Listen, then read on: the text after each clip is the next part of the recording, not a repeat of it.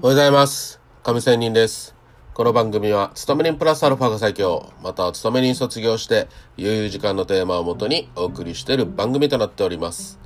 さて、えー今日は、えお金の話をしたいと思います。アイドルマネーという、まずはね、冒頭に話をしたいと思いますけども、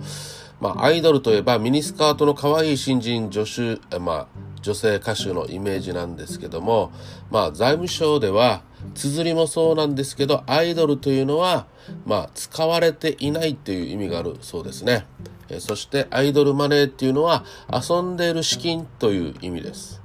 企業の財務担当者も、まあ、銀行の資金運営担当者もアイドルマネーは利息つまり利益を生みませんので資金が遊んでいないかっていうのをチェックして遊んでる資金があればせっせと運用しているようです。さて、えまあ、この話はアイドルマネーの話は以上なんですけども先日ね私同級生と飲みに行きました。でこの3名で飲みに行きましたがまあ一人は私と同じようにうんまあいろんなね人生歩いてきてる人。でもう一人は市役所の職員でもう本当にまあ普通のって言った方がいいですね。普通の本当に、えー市役所職員なんですね。でそいつとも飲んでいた時にもう本当にそのマネーリテラシーがと言ったらいいでしょうね。あんまりねもう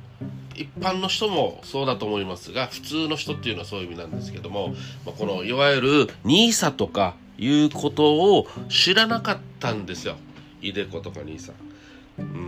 ん、でまあお金の話をしてる時になんだかそいつは儲けるためになんかねえーっと競馬とかなそういうのをやってるそうなんですよね。うんまあ、これ、まあ、好きでやってるんだったら全然いいんですけども、まあ、ある意味本当に儲けるためにやっているんだったらちょっと話は違いますよね。うん、儲けるならまず本当にねえーっとこういうイデコとか NISA まずは私はイデコはね65歳ぐらいにならないと引き出せないので NISA をおすすめしているんですけども NISA をやれと。で、お前財形貯蓄してるの？って言ったら財形貯蓄してる。まあ財形貯蓄もね、もうしてますよね。金利がほぼつかないので、そんなのやるより NISA に全部ぶち込めみたいなね、話をもう一人のね、えー人と一緒に進めたりしましたが、まあでもね、人のお金をこうやって進めてね、損した時にはこっちに迷惑が被ったり、恨まれたりするのがあるので、まあまあそういうのはやめようぜと申してると私もね、えー話をして、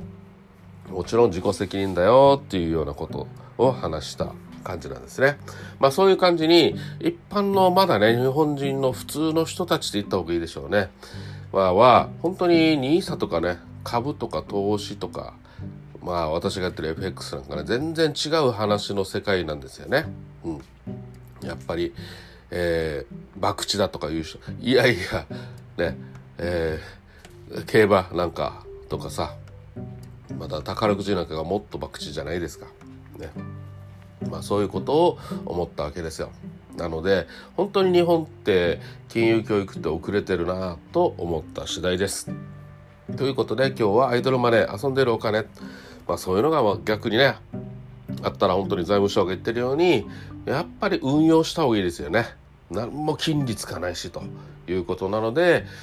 うん、まあ事業投資でもいいですしねもちろん何か失敗することって当たり前あるわけですよ。ね。はい。でも遊んでるお金を作るより動かした方がいいよね。運用した方がいいよね。という話でした。それでは今日も良い一日を。See you!